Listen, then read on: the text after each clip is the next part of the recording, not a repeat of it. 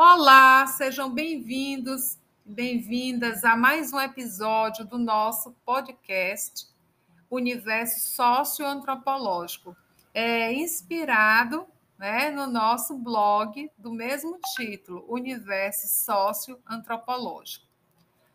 Hoje nós vamos falar um pouco sobre intolerância ou etnocentrismo. Cuidado, que foi um texto que nós produzimos para ilustrar um pouco como o etnocentrismo. O que é o etnocentrismo? É acreditar que a minha cultura, a minha realidade é a única possível, a única possibilidade né, de compreensão do mundo. E isso traz tantos preconceitos, tantas discriminações. Ao contrário, né, e, e, e ao contrário do etnocentrismo, nós temos né, no, é, o relativismo cultural, que é exatamente acreditar que a minha cultura não é a única possível, mas é uma possível dentre inúmeras outras. Então, eu vou ler esse texto que está no meu blog, né? postado até em 6 de dezembro de 2020. Eu escrevi da seguinte forma, então vou convidá-los a essa leitura. Intolerância ou etnocentrismo, cuidado. Infelizmente, temos vivido momentos de profunda intolerância, seja no trânsito, seja na sala de aula, seja em casa, na rua, nos meios midiáticos, cujas propagandas apontam para o não bullying. Mas os desenhos e filmes que seguem a posteriori saltam-no, retratando-o no universo escolar, em casa, através do irmão que ameaça o tempo todo mais novo. Enfim, o que se está fazendo? Deseja-se uma sociedade homogênea em que todos os valores devam ser iguais, sem qualquer tipo de questionamento?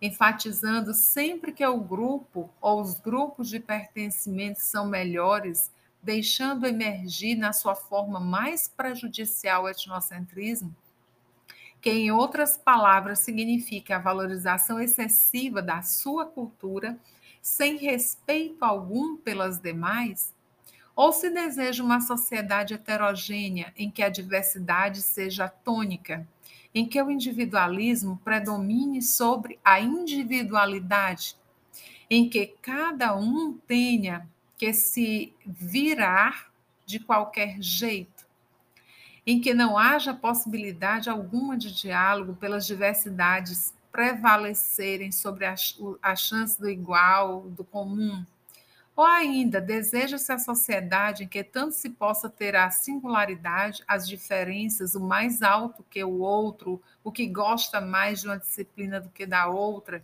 por identificar-se mais com esta e não com aquela. Enfim, contudo, que comunguem das mesmas leis do grupo em questão, que afirmam, em primeira instância, que todos são iguais perante a lei sendo que jamais queiram enfatizar que a igualdade a que se refere seja a anulação da diferença. Lembremos aqui, enfatizemos aqui, todos são iguais perante a lei. Né? Então, a lei, direitos e deveres. Bem, nos dois primeiros questionamentos, seja a valorização do igual ou do diferente, tem-se o etnocentrismo que irá exacerbar a intolerância, o que é maléfico para todos, pois começa-se a construir em volta das pessoas muros invisíveis, símbolos de segregação, de preconceito, de desrespeito à diversidade, à diferença, qualquer que seja ela. E tudo isso leva à morte, à tristeza, à desconfiança, ao desconforto, a uma guerra civil que vai se instalando através da violência urbana, da violência que se manifesta além da dimensão física, mas ataca o psíquico, fazendo com que o diferente se veja acuado, com medo, com pavor de sair, de se manifestar, de que forma for.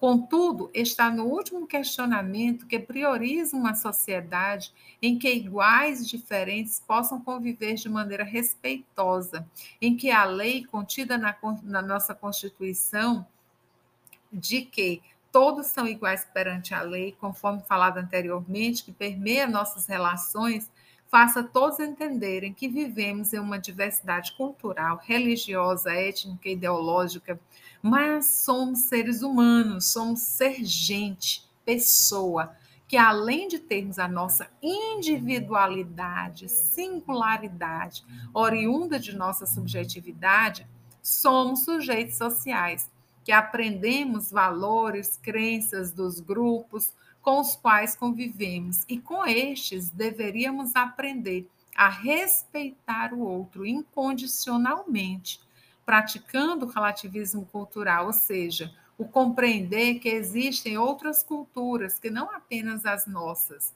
E desta maneira, os olhares no universo midiático também sofreriam uma alteração para melhor, né, por retratarem no que é mostrado o respeito muito maior que a tolerância em si. Pois a tolerância sozinha, sem respeito, torna-se algo forçado que deve se fazer ou aceitar porque tem que.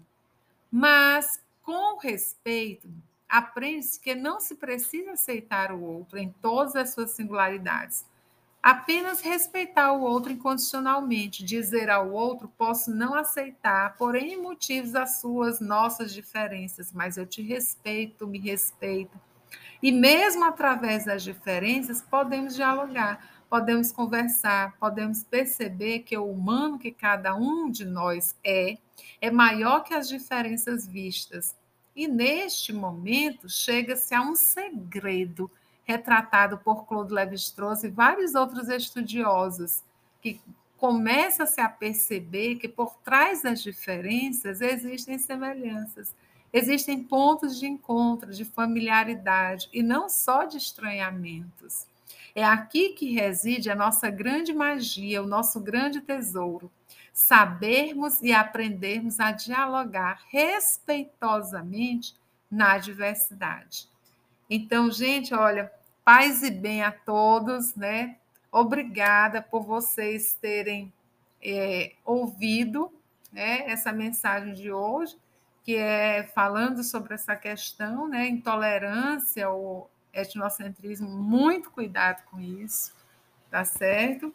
E, enfim, sigam conosco é, para, no, para a, a, continuem com a gente no próximo episódio, né? Aguardando o próximo episódio que será postado na próxima semana, tá certo? Na segunda-feira da próxima semana. Então, toda segunda-feira nós vamos fazer a leitura de um de um, um texto produzido por mim, né, uma poesia, algo que na realidade eu vi, enfim, né, das partilhas do meu vivido dentro do universo sócio-antropológico. Muito, muito, muito, né? Obrigada, gente. Obrigada.